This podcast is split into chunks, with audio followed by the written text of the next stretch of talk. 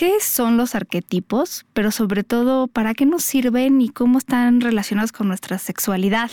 El día de hoy tenemos invitados de lujo que ustedes aman. Quédense, esto es Sexópolis, se va a poner muy bueno.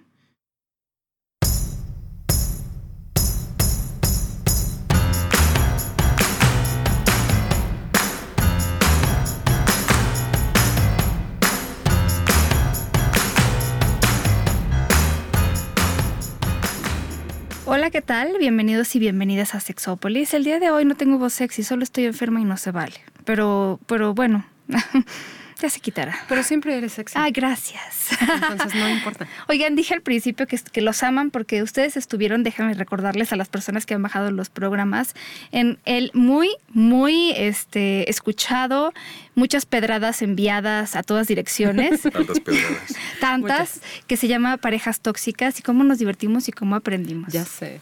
Laura Es Pires. divertido. Hola. Hola. Psicoterapeuta, psicóloga, sexóloga, cuidadora de animales. Ya sé. ¿Alguien quiere un gato? Sus derechos. pues, Oye, sí, ahora es el ¿en momento para un hacer gato. Vamos a decir Sí. esto porque yo, un- una gatita, yo tengo ya bastantes, pero una gatita decidió llegar a mi casa a tener gatitos. Entonces, bueno, nosotros estamos, nos estamos encargando de alimentar y todo esto hasta donde ella nos permite, pero igual si alguien quiere un gatito, este, en cuanto ellos ya crezcan y puedan estar, pues también, ¿no? Órale. Sí, está Y padre. nosotros tenemos una gata en hogar temporal, Hogar entonces temporal. somos rescatadores de gatos aquí. Sí, la todos. verdad Al es que parecer, es sí. padrísimo rescatar animales. Gatos Sí. por aquí, por allá. Gatos por todas partes. Entonces, Ay, no. bueno, porque sé que los que nos escuchan, algunos y algunas estarán pues también conectados en esto, entonces pues de una vez, ¿no? El comercial. Claro. Es correcto. Y la voz sexy es de José Antonio Contreras, que también es psicólogo, este, terapeuta, gestalt y sexólogo. Bueno, tienes muchos, muchos etiquetas. Muchas etiquetas y espero Yo- que siga teniendo más. Exacto. Y yo aquí no me siento para nada disminuida.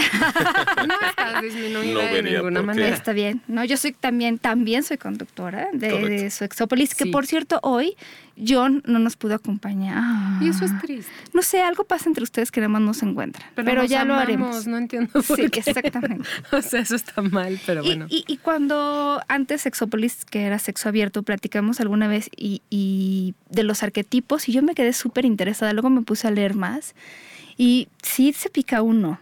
Efectivamente. Ah, no. Es un tema interesante. Siempre, siempre, siempre. Entonces yo Sí, voy a sacar tema. también mi libreta, pero primero querría que nos explicaran qué es eso de los arquetipos antes de sacar mi libreta y anotar. Sí, claro, porque traemos el tema, o sea, ¿cómo, cómo lo dirías? El tema realmente es psicología arquetípica, Ujú. pero aplica Sí. tanto a la sexualidad humana, por, por este rollo de cómo te vives como hombre, cómo te vives como mujer. Y ahorita unas cosas interesantes sobre tu parte masculina y relación. Porque femenina. además sí. tú te crees único hasta que alguien llegue y te dice, no, No. eso que estás haciendo ya se ha visto. Ya se ha- Ya, Ya se, se ha hecho, hecho. desde hace mucho tiempo. Pues sí.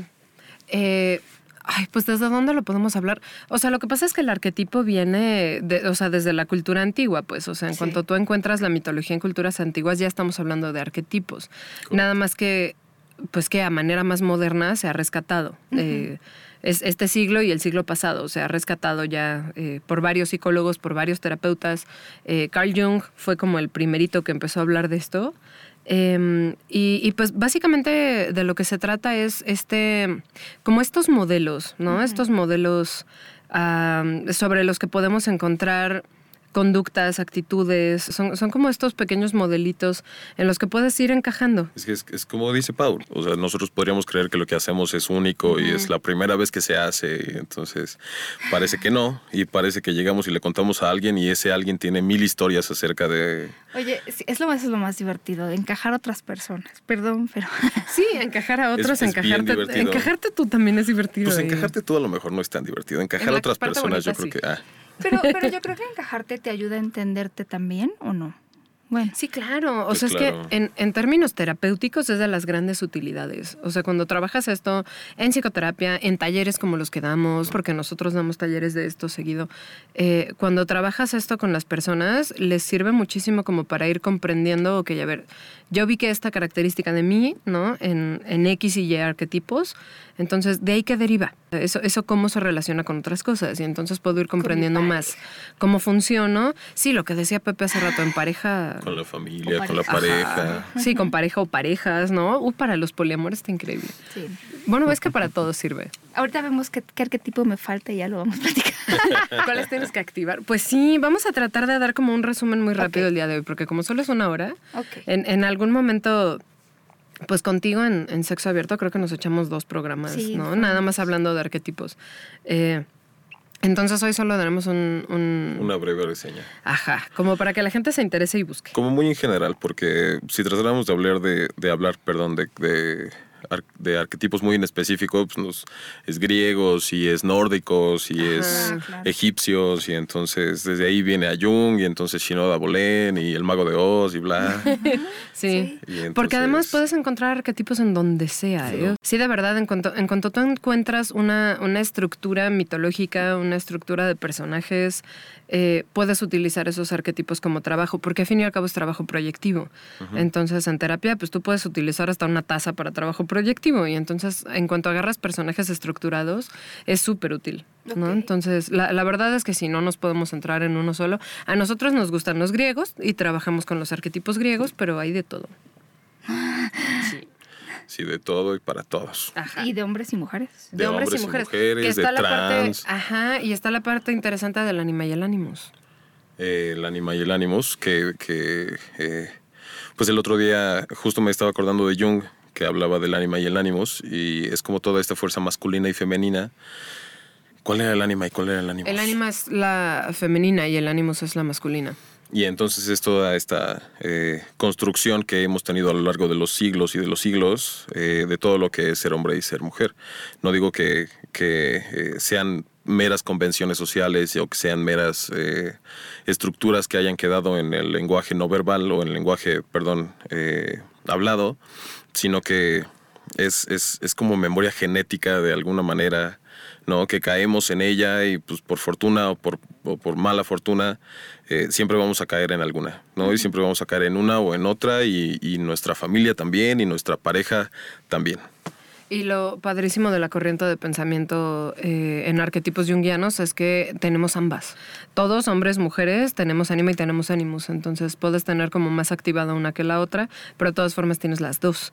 Y eso, eh, eso nos habla de una flexibilidad de, de actitudes y de comportamientos y de entendimientos mucho mayor que, que lo que usualmente se entiende. O sea, Y- como y- tu ser mujer solo es ser mujer y ultra femenina, tu ser hombre solo ser hombre y ultra masculino. Y, Y, de claro que no. del dualismo. Exacto. Porque no es como si fuera, siempre tienes que hacer Sí. esto y siempre tienes que hacer lo otro, opuesto, ¿no? ¿no? Sino que, ajá, y además no son opuestos, sino que, o sea, no se pelean, es como, eh, pues puede ser esto y a veces también ser esto, eso, habla- eso de eso habla mucho la gestalt, ¿no? De Sí. estar siendo y de ser en un continuo y en un proceso en donde, pues a veces sí te va a servir ser bien masculino y a veces sí te va a servir ser bien femenina o bien femenino, pero, pero hay un momento para las dos. Claro. Y es parte del conocernos a nosotros mismos. O sea, si yo puedo ir descubriendo qué elementos tengo en mi personalidad que son de características arquetípicas masculinas, puedo entender por qué entonces desde ahí me relaciono mejor, tal vez, por ejemplo, con hombres. Desde dónde tal vez no me relaciono con mujeres y, o sea, y demás. Entonces, por eso es tan rico, ¿no? El, el conocerme a través de esto y, conocer mi relación. Te permite fortalecer esas partes que tienes débiles y usar estas partes que ya tienes fuertes eh, para distintas cosas, ¿no? Porque ves de dónde flaqueas y entonces, ah, pues ahí le tengo que trabajar. Y si flaqueo en mi trabajo, eh, en, en mi organización, en el trabajo, pues entonces ahí, ahí trabajo. Y si tengo, estoy muy fuerte en mi relación con las personas, entonces esa la dejo ahí y la uso para lo que lo necesito. Ok. Pues yo estoy lista. Para Muy que bien. me den algunos ejemplos. Pues vamos a hablar, damos así un ejemplo rapidísimo de todos los arquetipos que hay, eh, entre arquetipos griegos que recomendamos muchísimo a la autora que trabaja esto, que es Jan Shinoda Bolen. Eh, ella es psicoterapeuta, creo que también es psiquiatra, no me acuerdo, pero es psicoterapeuta junguiana. eh, y ella le entró muchísimo a esto. Entonces identifica en base a dioses y diosas griegos diferentes arquetipos, arquetipos masculinos y arquetipos femeninos. Y de lo que nos habla es esto, todos tenemos todos, nada más que algunos están más activados y otros están desactivados en ese momento, ¿no? En el momento en el que se encuentre la persona, porque a lo largo de la vida, obviamente, por, por sucesos y por actitudes que tú hagas, o, o hasta por cosas que tú hagas, se activan unos, se desactivan otros, pero todos tenemos todos. Y puede ser hasta diferentes momentos del día. Así como Sí, en la claro, mañana me despierto bien. uno en la mañana otro. me despierto bien Afrodita y entonces, Ajá. ay, todo es lindo y todos nos ponemos atención y te pongo atención y me pones atención y para la tarde ya estoy de un Eros, perdón, Ares, qué hijo de su Sí, madre. por ejemplo. Entonces, ¿qué quieres que, que expliquemos Sí, primero? sí. ¿Los de mujeres o los de hombres? Pues puede ser uno y uno, tal vez. Ay, es más Es más complicado. complicado. Sí, Entonces, mujeres, mujeres, grupos. ¿qué te puedo decir? Órale, vámonos por los de las mujeres. En mujeres hay una división de entrada. Hay, hay tres grupos, ¿no? De, de diosas eh, en las que se basa. Entonces, está el grupo de las diosas vírgenes, que como característica principal tienen eh, el hecho de no necesitar relación para estar bien. Son como las, las características... eh, de funcionamiento para una mujer que puede estar sola, que no, no requiere tanto, tanto relación con otros y funciona bien.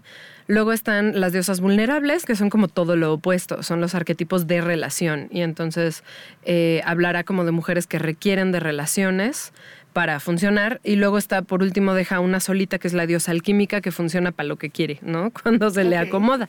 Entonces vámonos con las vírgenes, que serían Atenea, eh, Atenea y después está Artemisa, que son... no necesitan pareja. No necesitan, no nada más pareja, relación en general. Ok. Porque esa, esa es la parte interesante. Las mujeres que, podemos identificar en esto, vamos a tener que dar como resúmenes súper rápidos, porque si no, no acabamos. Pero, por ejemplo, las Ateneas, ¿no? ¿Cómo, ¿Cómo identificamos a una Atenea? Son mujeres muy interesadas en el conocimiento. Si, si ahorita nos están escuchando mujeres que su, idea de vida feliz es estar de ratón de biblioteca, metías en un libro ellas solas, como, como muy dedicadas al crecimiento personal desde ahí, em, a, a conocer, a investigar, ¿no? Tú eres, tú eres muy Atenea, por Ajá, ejemplo, sí. en ese aspecto, porque te, te gusta conocer cosas nuevas. Son estas mujeres que les gusta leer, les gusta investigar, les gusta mucho trabajar en cosas intelectuales, de preferencia. Entonces, ahí podremos ubicarlas. Y son mujeres que pueden estar muy bien si no están con amigos en ese momento, si no están con pareja en ese momento, si no están con sus papás, si no están con hijos, como que funcionan muy bien así. Mm. Si, si por ahí alguna se ubica, porque pensemos en quién era la diosa Atenea. De entrada es, es la diosa del conocimiento Eh, y también es la diosa de la guerra. Son, son mujeres rudas. Eh, igual, si ahorita alguna se ubica, ¿cómo, ¿cómo describirías la capacidad de poner límites de una Atenea? La capacidad de poner límites de Pues una sí, Atenea. porque son buenas. No, no, esa sería una Artemisa. La, la Atenea lo que haría sería te mira, te hace piedra. Ajá. Porque tiene, un, tiene esta característica que es el escudo de la gorgona. Y entonces utiliza eso para volver piedra a los hombres. Eso significa que cuando un hombre le trata de entrar a una Atenea, eh, trata de entrar desde la intensidad de lo que es un hombre, desde la energía, desde el romanticismo y lo que sea. Y eso, eh, pues para nada que, nada que ver con la Atenea. Tiene ¿no? que ser intelectual, ¿o qué? Ajá. Sí, eh, son muy intelectuales. Bien intelectual. Y entonces, si le entra desde este lado muy eh, pasional, muy energético, va a quedar en seco. Claro. No, se va a detener en seco porque eh, solo hace falta una mirada de ¿de qué me estás hablando? Ajá. Para detenerlo ahí.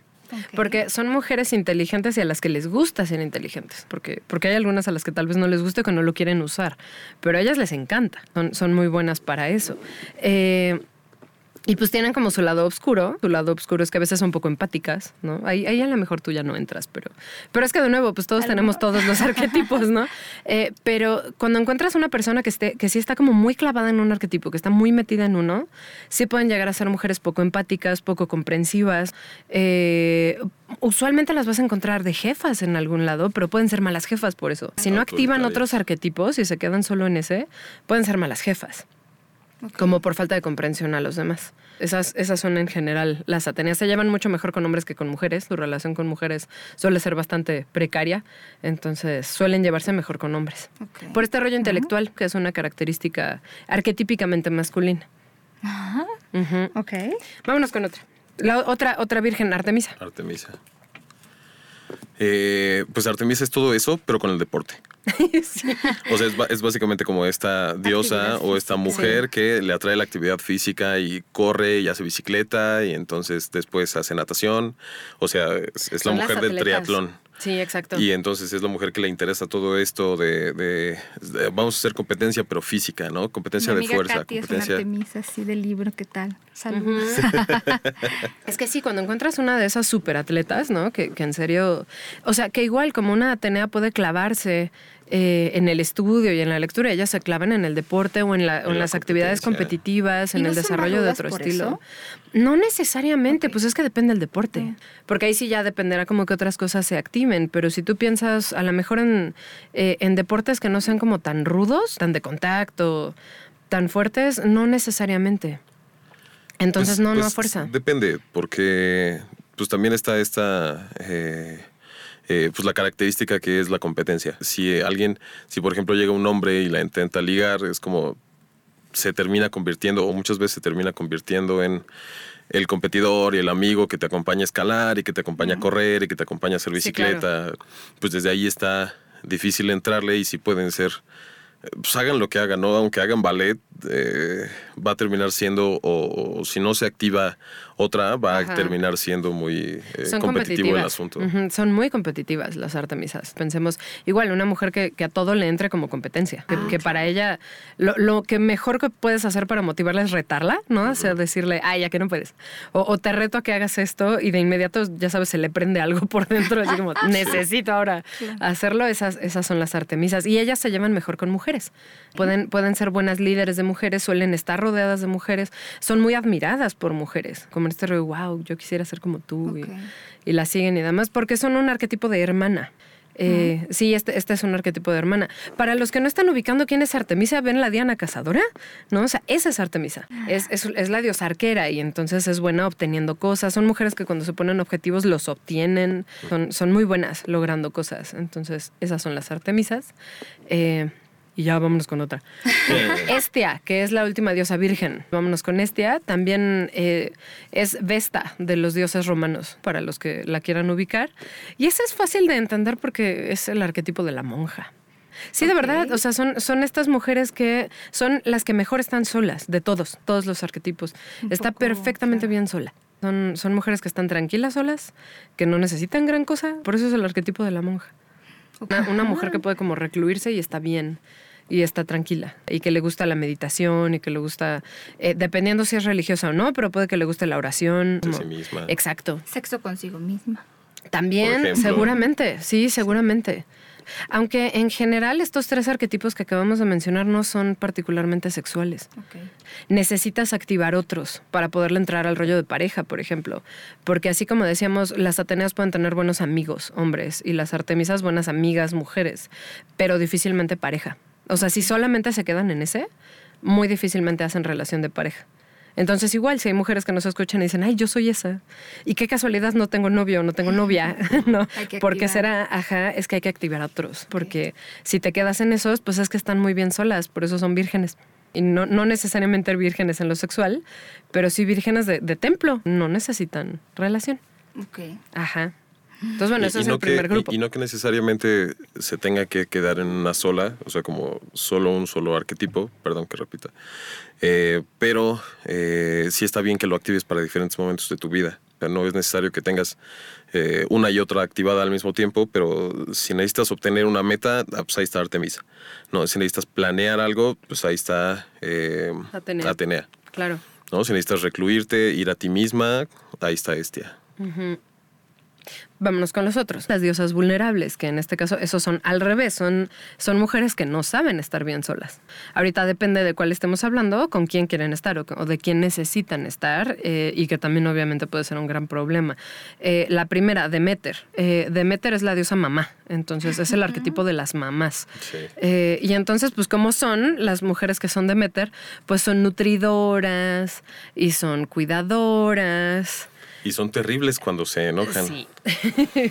Porque, porque son, son eh, pues como es el arquetipo, el, el arquetipo perdón, de la madre, está esta situación que es no tener a tu, eh, a, a- a tu relación, que sería tu hijo o tu hija, y entonces a la hora de que no lo tienes es terrible, ¿no? Y es invierno, y es eh, sequía, y es... eh, eh, pues todo esto que, que como no tienes a tu otra parte, que en este caso la otra parte o la parte que te hace funcionar es el hijo o la hija, eh, se vuelve bien complicado funcionar. Y entonces podrán imaginarse como a estas mujeres que cuando los hijos se van se amargan.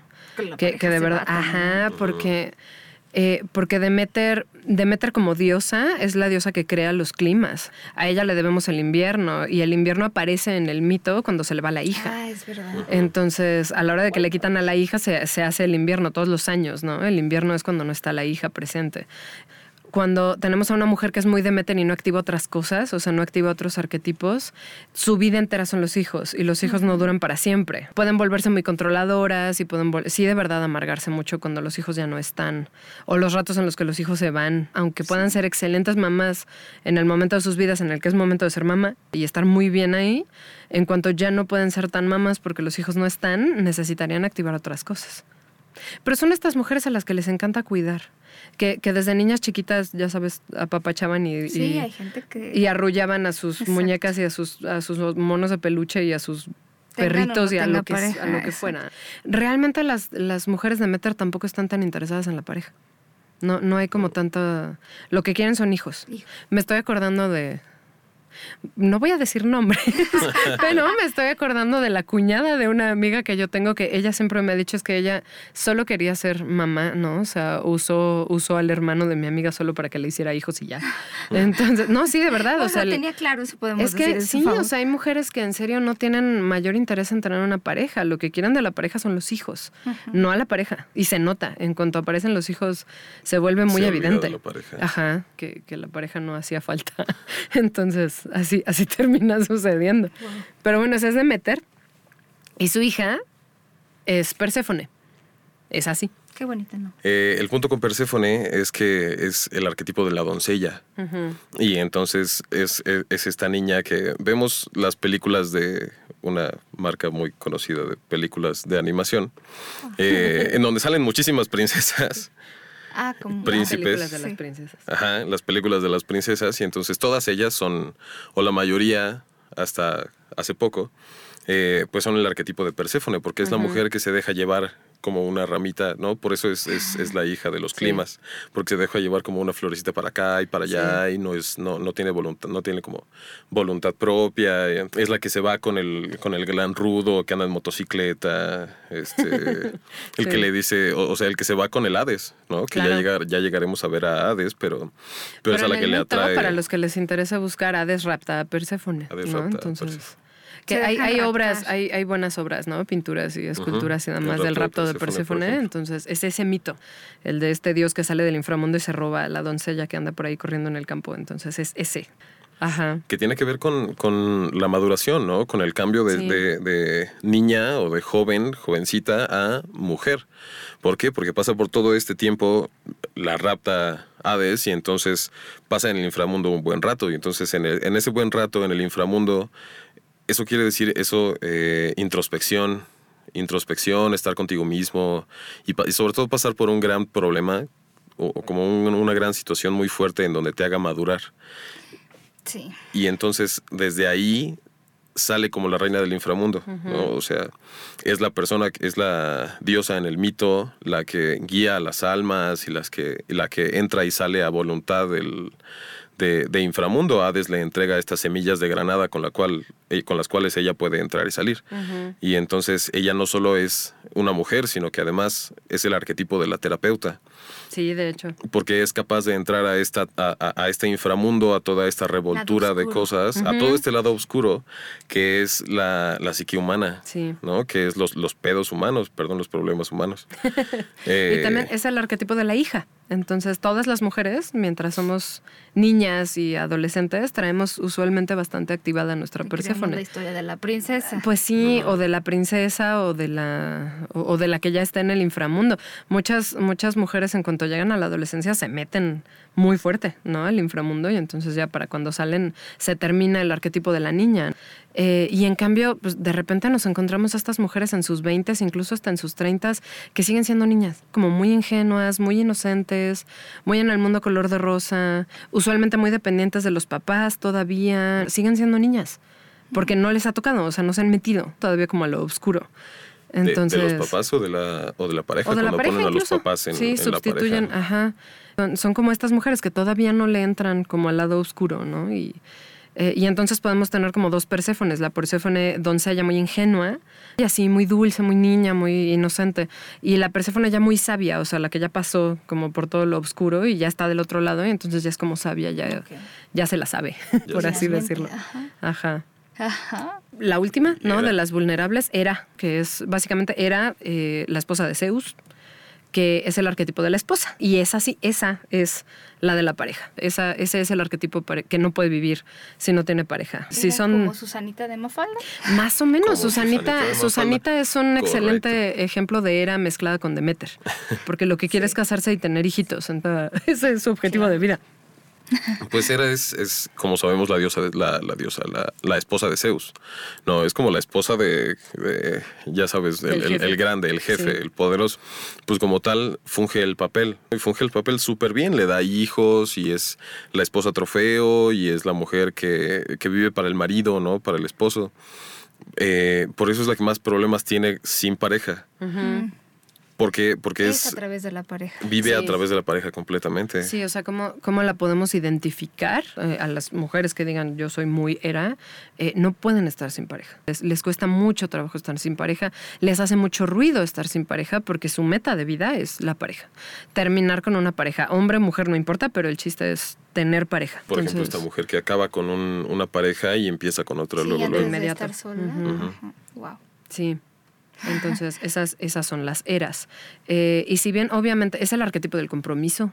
Son, son excelentes comprometiéndose y son muy fieles y son buenas parejas, cuidan a sus parejas y demás, eh, pero pueden ser muy celosas, muy, posesivas. Claro. Pues si todo se va Sí, como el otro lado, ¿no? Entonces. No, no, es que tiene sentido. Ajá. Y además, cuando las traicionan, bien peligrosas. Sí. Bien peligrosas. Son rencorosas. Era, era es un arquetipo rencoroso, ¿no? O sea, se queda enojada eh, con las traiciones. Pero no con la pareja. Ajá. Con todos los demás, con la persona con la que la traicionan. Sí, son, son las mujeres que cuando les pintan el cuerno se enojan con la amante, ¿no? O con el amante, no, no con, sus parejas. Eh, así se enoja, era. Ajá. Esas, esas son las eras. Ok. Pero bueno, la necesitamos para poder hacer relación de pareja comprometida. Si no activas a tu era, eh, vas a ser la novia eterna. No vas a querer como dar el otro paso. Entonces, para eso se necesita. Ajá, porque te quedas como te quedas como la amante, ¿no? Eterna, la novia, pero pero no le entras como como algo más. Se necesita activar a fuerza, si no no funciona. Y luego está la otra que se quedó afuera, ¿no? Eh, Afrodita se queda como diosa arquetípica. Ella la ponen completamente afuera porque tiene características de todo un poco, ¿no? Las, las mujeres afroditas son mujeres especiales que pueden estar bien con y sin relación. Pueden entrarle a trabajo y trabajar y no hay problema y hacer esas cosas y en ese momento no es necesaria la relación ni con hijos, ni con padres, ni con pareja, ni con amigos, ni con nada, pero también pueden hacer relación. Tiene, tiene como estas características de todo un poco. Eh, o sea, ¿el amor ahí es importante o Es, es completamente, ¿no? O sea, porque es la diosa del amor. Y entonces, desde ahí le entra todo. Y como desde ahí le puede entrar a todo, desde ahí le entra al trabajo y al deporte y a estar sola, ¿no? Desde amarse a sí misma, desde amar su trabajo, desde amar eh, estar bien, estar sana, ¿no? Desde amar a su pareja también. Es la diosa del amor y es la diosa que hace todo desde ahí y desde ahí le funciona activando a las otras. Por eso es la diosa alquímica, porque es la diosa que funciona activando a las otras, ¿no? O sea, activa a las otras y las otras se activan con ella. E, es, como este, eh, no sé cómo ponerlo. Catalizador. Como esta diosa catalizador que funciona para aquí y acá y acá y acá y te funciona con todas. Ok. Sí.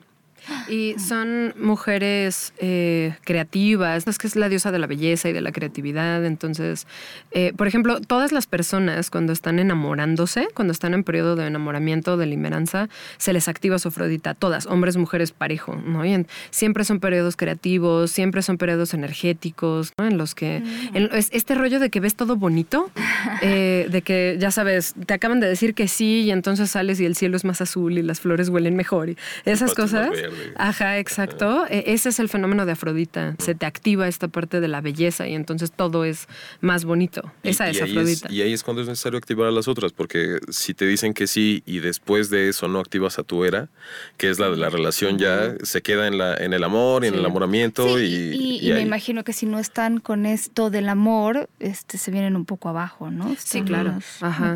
Sí.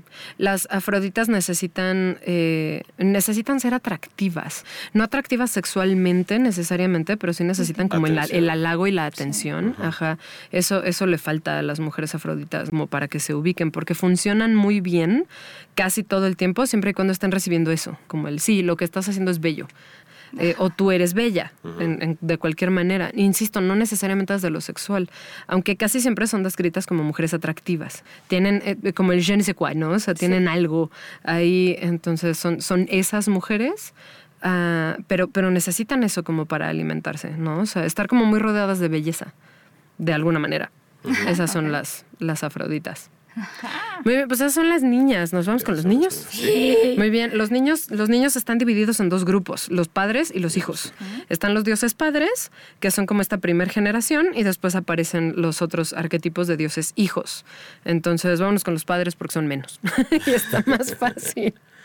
El, el padre Pues el de padres. primero por excelencia, Ajá. Zeus. Sí, Zeus, el, el arquetipo de Zeus, que es muy interesante.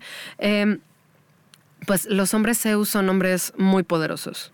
Pueden imaginárselo, pues es Zeus, ¿no? Encargado, encarnado en, en un hombre. Entonces los hombres Zeus son hombres muy poderosos a los que se les da fácilmente el dinero, ¿no? El Obtener dinero, las los negocios. fuertes, la- Ajá.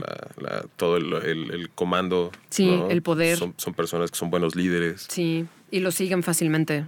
Son, son de estos hombres que cuando llegan a un lugar, como que todo el mundo voltea a verlos y que si dicen algo la gente les hace caso, que no siempre sucede, pero, pero son estos hombres, los que rápidamente si los pones dentro de, de un grupo, eh, la, gente, la gente los obedece si ellos empiezan a liderear, ¿no? Entonces funcionan, funcionan bien. Son los que Así los el, radio y el trueno. El Ah. rayo es lo que quiero es eso y a eso voy y eso obtengo. Y el trueno es me vas a escuchar. Sí. Me voy a hacer oír, cueste lo que cueste, y entonces eh, pasa lo que yo quiero que pase.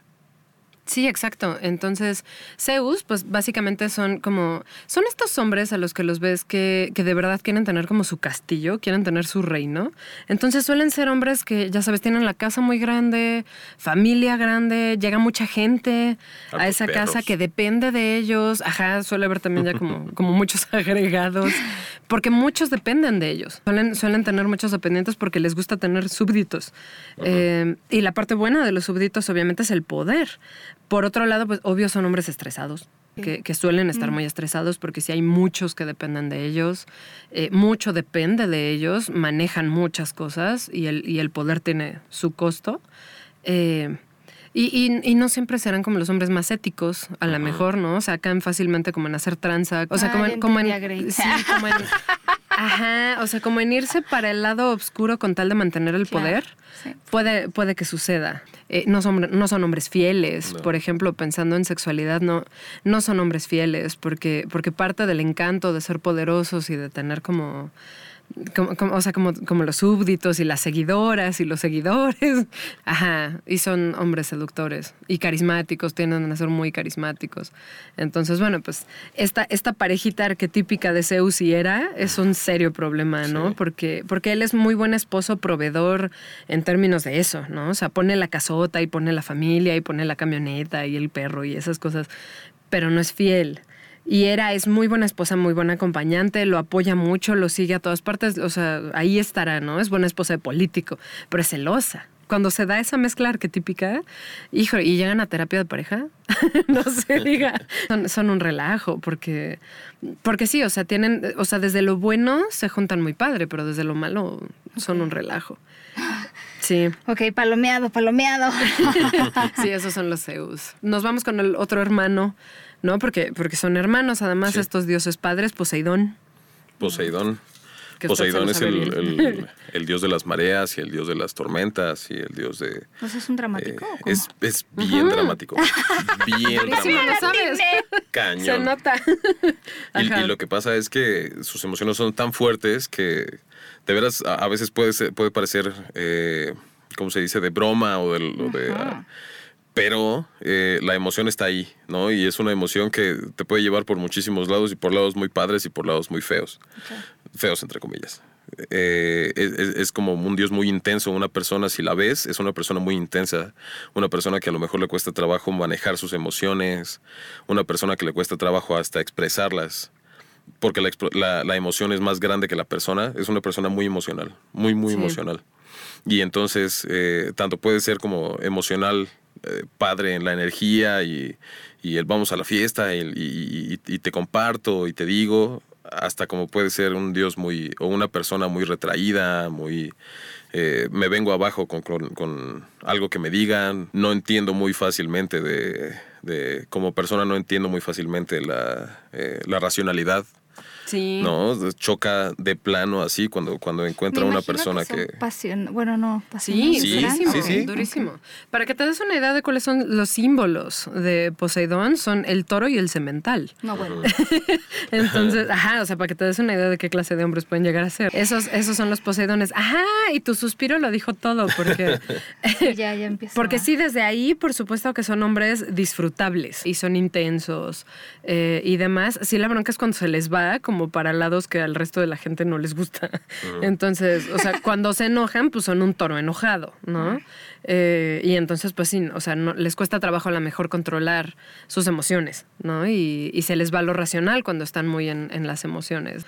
Eh, pero, pero claro que son hombres así, ¿no? Como, como Suspiro Paulín. Entonces, pues sí, así son. Eh, y, y pues son, son los hombres de las emociones, de, de entrarle a las emociones. Es, es el Dios que tiene ah, acceso a profundidades mucho más eh, hondas que, el- que- que la caverna más profunda. Eh, por- porque tienen acceso a las fosas, ¿no? Está la fosa de las Marianas, que, es, que, que- Sí. que, pues, entra el mar hasta el fondo, entonces eh, se, se, se compara mucho con Hades. O sea, no se compara en lo de las emociones, sino que en lo de poder entrar, e- es, otro arquetipo para terapeuta, porque es una persona que puede entrar y salir de, la- de lo profundo del, de- del inframundo. Ajá. Sí, entonces esos son los, los Poseidones. Y luego tenemos al último dios padre, que es Hades. Eh, Hades, Hade- Hades son dos cosas en términos arquetípicos. Es el dios y es el inframundo. El Hades, para quien ahorita nos digan, ah, pero es que, o sea, también está el dios Hades y el Hades que es el inframundo. Y Hades, pues es, aparte de ser el dios del inframundo, pues es este arquetipo del que está en introspección constante. Sea, es el arquetipo de los artistas, por ejemplo. Un, un artista que no está como dentro de sí mismo en introspección, conociéndose, entendiéndose constantemente, pues no logra como hacer buen trabajo, ¿no? Eh, en, en el otro lado también es el, es, es el arquetipo de los locos, porque pues es como el que se quedó ahí, que le entró demasiado. Ajá, se quedó en el viaje. También, también es el que se le quedó, el que se quedó ahí. Eh, pero, pero a fin y al cabo es, es un arquetipo productivo. El símbolo de Hades es el cuerno de la abundancia, porque una vez que le entras, ya que le entras como a tu lado oscuro, ¿no? A tu lado B, ¿no? Como le quieran decir, eh, ya que le entras, hay, eh, hay, hay una gran riqueza de- dentro de eso. Obtienes, obtienes muchos beneficios de conocerte, de hacer, de hacer como meditación sobre ti mismo y saber más de ti, poder hacer más cosas desde ahí. Ah, así que por, por eso el, el cuerno de la abundancia. Y pues los hombres que son Hades son como oscuros. O sea, No, no se me ocurriría otra forma de describirlos. Son hombres oscuros. Pues sí, que hacen mucha introspección. Ajá, o sea, oscuros desde ahí, no oscuros de que son... Malvados. de que son...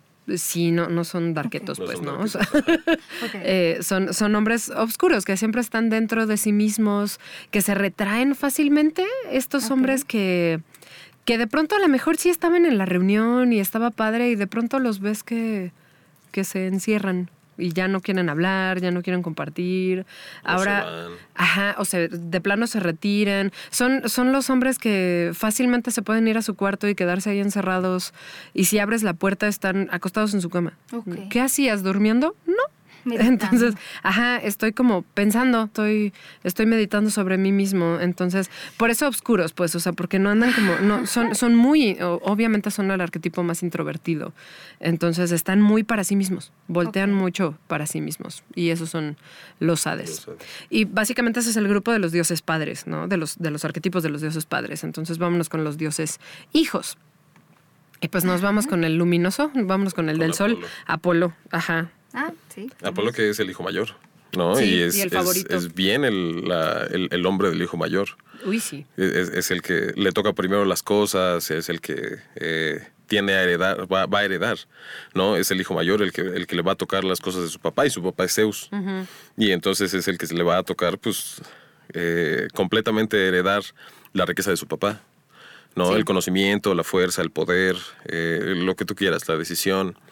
Eh, y es un hombre como, como, como que experimenta, como que... Y eh, son muy racionales. Ajá. Los, los Apolos son hombres racionales, les interesa mucho la justicia, también el conocimiento.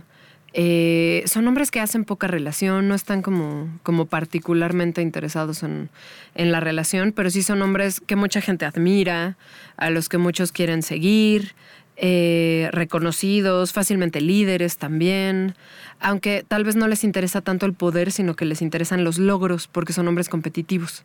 Mientras tú puedes tener a un hombre que dices, ah, este es muy Zeus, porque le interesan los logros, le interesa el dinero, el poder, el éxito.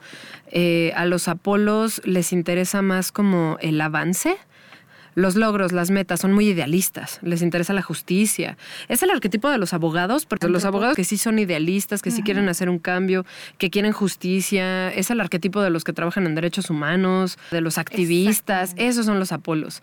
Eh, y y son, son como estos hombres que también son muy competitivos. Apolo es el hermano gemelo de Artemisa. Eh, y, y son igual de competitivos, ¿no? Los dos son dioses arqueros, él es el dios del sol, ella de la luna, él es el del oro, ella es la de la plata, son extremadamente competitivos. Entonces, pues, pues son como estos hombres que también son muy buenos obteniendo cosas. Siempre, siempre logran lo que quieren, nada más que de manera diferente, o sea, no son Zeus, no son así desde el poder, sino, sino desde sus propios méritos, ¿no? Y desde su competitividad. Y entonces no son tranzas, por ejemplo, siendo que Zeus a lo mejor sí puede caer como en ese ladito gris. Ellos no, o sea, son como súper rectos, esos, esos son los Apolos. Y no son particularmente de relación, que siendo que Zeus sí es muy de hacer relación de pareja y de tener hijos y demás, y los Poseidones también, los Hades no, los Apolos tampoco. De hecho, Apolo, Apolo todos sus mitos tiene historias bien trágicas con las mujeres. Siempre le va mal, se, involucra con, con mujeres y le va muy mal, terminan muy mal. Entonces esos, esos son los Apolos. Ok. Vámonos con otro hijo. ¿Cuál, cuál se te antoja? Hay un montón. Hermes. Ok, Hermes.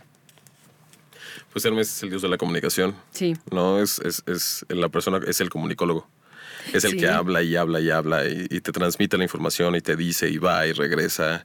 Tiene estas sandalias que le permiten viajar a, a velocidades extraordinarias. Entonces es el que no le gusta quedarse, sino el que le gusta, pues me voy de mochilazo. Ok. No, Sí. o, o no estoy en la casa porque estoy, no sé, con unos amigos. Y si no estoy con unos amigos, estoy con, eh, no sé, mi novia. Y si no estoy con mi Sí. novia, estoy en otro lado. No, o sea, siempre se mantiene moviéndose. Sí. Y son extremadamente buenos comunicándose. Son muy buenos hablando, son muy buenos comunicando mensajes. Entonces, por supuesto, es el arquetipo de todos los que hacen radio. Jonathan. Obviamente. Eh, le les gusta mucho moverse, les gusta entender cosas, les gusta comunicar esas cosas, les gusta ser escuchados. Esos son los Hermes. Cuando un hombre no sabe darse a entender, o incluso una mujer no sabe darse a entender, necesita invocar a su Hermes. Como, a ver, ayúdame a, a transmitir este mensaje porque no me está saliendo. Porque es el Dios mensajero. A la, a la hora de ser el Dios mensajero, pues le toca como, como llevar información de un lado al otro. Ok. Muy bien. ¿Otra? Eh, Festo. Sí, vámonos con, con Hefesto. Es el, el, hijo dios de la pateado. forja. Es que es el hijo pateado. Es, es lamentablemente es, un- es el arquetipo de- del hijo rechazado. Y de muchas otras cosas, ¿no? Pero, pero desde hijo es el hijo rechazado, o sea, es el hijo que, que su papá no quiso. Eh, en el mito, Así como las Ateneas, por ejemplo, son hijas de su papá, porque Zeus decide que quiere tener una hija, bueno, que, quiere, sí, que, quiere tener una hija y sale Atenea de su cabeza, la hizo él solito. Las mujeres Ateneas suelen tener como una relación intensa con sus padres, no necesariamente buena, pero intensa. Eh, los hombres Hefestos son hijos de su mamá. Hefesto solamente es hijo de Hera y no tuvo padre y, no le salió tan bien a Hera como Atenea a Zeus. Y ya desde ahí viene como un conflicto, por eso los Hefestos se llevan muy mal con las Ateneas. Entonces, Hefesto eh, básicamente es este dios de la forja del trabajo. Muy trabajador. Artesano, le salen bien las cosas hechas con, las, manos. Ajá, no, no son hombres a los que les encanta lo racional, son hombres a los que les gusta hacer. no, o sea, antes de, antes de hablar, antes de pensar, etcétera, les gusta hacer. Entonces a los Hefestos siempre los vas a ver haciendo algo les gusta hacer labores manuales, de, cualquier tipo, pero siempre van a ser hombres a los que los veas haciendo trabajo manual en sus casas, arreglando cosas ellos solos. Si pueden, trabajan en cosas que, que se haga algo con las manos obviamente a distintos niveles, pero hacen cosas con sus manos y son extremadamente habilidosos, ¿no? o sea, les sale muy bien. pensar, no es tan necesario ser eh, impulsivo, creativo, ¿no? Donde sea más como eh, en esta cajita y entonces lo que tengo que hacer es esto y me enfoco. ¿no? Eh, mi trabajo es con las manos y mi trabajo es, eh, es algo que ya sé qué hacer y es algo que hago casi de manera automática. Ajá. Y son, son hombres disciplinados, muy buenos trabajadores, es el arquetipo de los trabajadores en general. Entonces, esos hombres que decimos, híjole, este es talachero, le gusta mucho trabajar y es bueno yendo a trabajar y no se queja de su trabajo y todos los días va a trabajar, esos son los efestos. Y, y pues lo curioso de los efestos es que tampoco les tiende a ir tan bien con las mujeres. Hefesto, es, Hefesto era esposo de Afrodita, eh, y en el mito, pues Afrodita lo engaña, lo engaña con Ares. Eh, y lo peor de todo es que cuando Hefesto la cacha y la exhibe y demás, del que se burlan es de él, no de ella. Pues a ti, a ti te engañaron, entonces, si no, no les va, no les va tan bien con las mujeres. Eh, pero bueno, básicamente lo que tiene que hacer es activar otros arquetipos, porque a la hora de solamente ser trabajadores, a veces descuidan a sus parejas. Entonces, ese es el problema. El efesto se, se, clava trabajando y puede que descuide a la pareja y entonces, ajá, y entonces la pareja puede que lo vote por alguien diferente o que lo engañe. Eso es lo que a veces pasa porque descuidan, son trabajólicos. Nos vamos con otro. Pues con Ares. Que es el hijo soldado. Ajá. Y los, los Ares son el arquetipo del soldado y del bailarín, porque es curioso. Entonces son hombres hábiles, pero con el cuerpo, no con las manos. Y son como este, eh, pues la persona que baila bien como es, la persona que baila bien es una persona que le, le, pone, perdón, más allá de coordinada, eh, una persona que le pone pasión, que, que, tú lo ves bailando y entonces dices, ah, me prendo. no. sí. Eh, es una persona que es, es el dios de la guerra, es la persona que sabe hacer guerra, que sabe hacer eh, entrarle con furia y entrarle con pasión y entrarle con ganas a las cosas, como eh, como, como así también coordinado, porque es, es, es, necesaria mucha coordinación para hacer todos esos movimientos que tiene que hacer. Sí. ¿No? Le baja la mujer a, a Hefesto. Sí, porque es el arquetipo del amante también. Eh, entonces pueden ser hombres súper atractivos, pueden llegar a ser muy atractivos, así atractivos desde el baile, atractivos desde la... No, no seductores, atractivos desde la fuerza, mm, ¿no? Porque, piensa en un soldado, piensa en un soldado con su uniforme así súper fuerte, súper poderoso, súper entrenado ese es, ¿no? Ese es Ares. Desde ese atractivo, como, como el hombre que tiene estas habilidades de entrenamiento y que desde ahí es atractivo a los otros. Ese es Ares. Y entonces son hombres, es el arquetipo de los que hacen artes marciales, por supuesto es el arquetipo de los soldados, de los policías, o sea, de, todos los que le entran como, como alguna clase de, línea de combate, es, el, es el arquetipo de los bailarines eh, y es el arquetipo de los amantes, desde este atractivo. ¿No? Y, aunque, o sea, sí pueden ser hombres seductores, pero no es per se el, el, arquetipo más seductor de todos. Zeus, por ejemplo, es mucho más seductor. Zeus si llega y te liga, y Ares nomás se para ahí y te lo quieres ligar. más bien esa es la diferencia. Ajá, porque Zeus va a ligar. Zeus, Zeus es un hombre que te persigue, y Ares no necesariamente, o sea, Ares te saca a, bailar, perdón, y tú eres la que quiere con él, o tú eres el que quiere con él. Ah. Eh, o lo ves hacer cosas y dices, wow, ¿no? Qué, qué bueno y qué disciplinado es este son hombres muy disciplinados, particularmente disciplinados. Son los que van al gimnasio. Estos, estos hombres que pueden hacer 3, 4 horas diarias de gimnasio, esos, esos son los ares. Eh, y entonces también desde ahí son muy atractivos, o sea, desde la gran disciplina que tienen.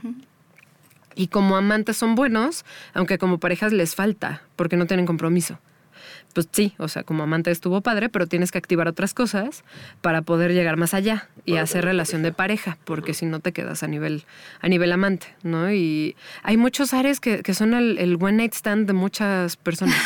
o sea, como el, el, el booty call, o no, no sé cómo decirle. O sea, déjale hablo a mi Ares porque, porque hoy quiero sexo casual, exacto para eso le hablan a los Ares. Pero si quieren relación de pareja, tienen que, tienen que activar otras cosas. Porque desde su disciplina también ignoran a las parejas. O sea, no, no puedo porque tengo trabajo, no puedo porque tengo gimnasio, no puedo porque tengo, entrenamiento. y entonces no, no pelan a las parejas. Tampoco pelan mucho que digamos a los amigos, a menos de que los amigos sean del gimnasio, del entrenamiento, del trabajo, o sea, los compañeros soldados. Si no, no los pelan, o sea, no son como los hombres de mayor relación. Y esos, esos son los ares. son los ares. Sí, ya sé, son, son interesantes. Todos. Los, los ares, sí, yo lo sé. ¿Nos falta alguno? Creo que ya acabamos. Mm, no. Con todos los hijos, ¿no? Ya, ya, terminamos porque de los hombres son menos, ¿no? De, de las mujeres son más. Entonces, básicamente, esos son como todos los, los grupos de arquetipos. Nos tenemos que hacer a la idea de que hombres y mujeres todos tenemos todos y que entonces dependiendo del momento de vida en el que estés, es, es el arquetipo que te tocaría invocar o que se te va a activar. Porque, por eso te decía hace rato, si te enamoras, a todos se nos activa Afrodita, nos guste o no nos guste.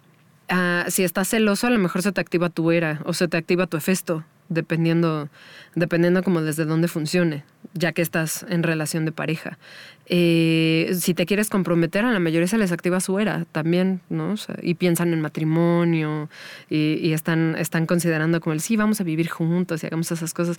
Entonces, básicamente así es como se nos van activando de repente. Si queremos lograr cosas, a lo mejor sería bueno de alguna forma tratar como de invocar eh, que se activen más los arquetipos que necesitamos. Eh, como lo que te decía hace rato, ¿no? Quiero una pareja y, esto, y soy mujer y ando desde las diosas vírgenes. Y por eso no aparece la pareja. Porque lo que estoy haciendo no es, no es de relación. No es, eh, exacto, es de quedarme solita. Y eso lo pueden trabajar en terapia las personas. ¿o Sí, o sea, cuando, cuando tú vas a terapia y decides trabajar así como con la corriente arquetípica, se pueden hacer muchas cosas. Y hacemos, hacemos cosas que de repente hasta parecen medio chamanescas pues y mágicas. son cosas bien básicas y es de esto de, de que tiene que ver con psicomagia y así, porque son cosas muy... Eh, que tienen que ver con eh, tótems y que tienen que ver con actos simbólicos. Y, y, entonces si quieres activar a, a, tu Zeus, pues entonces te buscas un rayo de alguna manera un rayo, ¿no? Porque es el símbolo. Y si buscas a tu era, pues una hoja de pavo real, ¿no? Que es el símbolo de era. Y demás, porque hay como símbolos. O sea, averiguar como cuáles son los símbolos de todos los dioses, ¿no? Y qué es, y qué es lo que lo que representa el símbolo y qué sería entonces lo que activa. Eso es lo que se trabaja. Y hay como esta otra corriente en el trabajo arquetípico que es el trabajo con mitos, eh, con mitos tal cual, o sea, con algún mito que exista y que se hace, exacto, con la historia. Ah, nosotros, por ejemplo, hemos dado ya talleres, yo tengo uno que es para mujeres con el mito de Eros y Psique. Y Pepe tiene uno con el mito de Hércules, que está súper bueno, el de Hércules.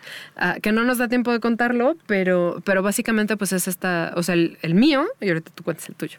El mío, pues básicamente es este mito en el que sí que conoce y se enamora de Eros y ah, pues lo traiciona de alguna manera, que no se los voy a quemar, igual un día venimos y lo contamos completo, ¿no? Lo traiciona y entonces tiene que ir a pedirle ayuda a Afrodita para que Afrodita eh, pues coopere y ella pueda regresar bien con Eros y le pone ciertas tareas que haya interpretado, porque el chiste siempre con los mitos es que lo podamos interpretar y, analicemos qué simbolizan las tareas, los símbolos que aparecen, los arquetipos que aparecen, qué, es lo que representan y entonces ponemos como labores a través de eso. Y el, mito de Eros sí sí que básicamente lo que nos dice es como cuáles son las tareas que todos tenemos que hacer para tener buenas relaciones de pareja.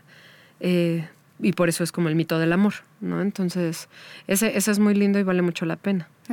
Y, y, el tuyo, que es el de Hércules. Hércules. Pues el de Hércules creo que sí conocen un poco el mito, ¿no? Que es de, bueno, está Hércules, que no es el de las películas estas que mencionábamos hace rato de, de animación, pero eh, ese es más para hombres.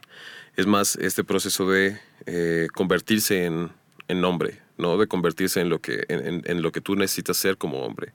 Porque es como el proceso y las tareas, las 12 tareas de Hércules, las 12 tareas de cómo llega a ser un dios.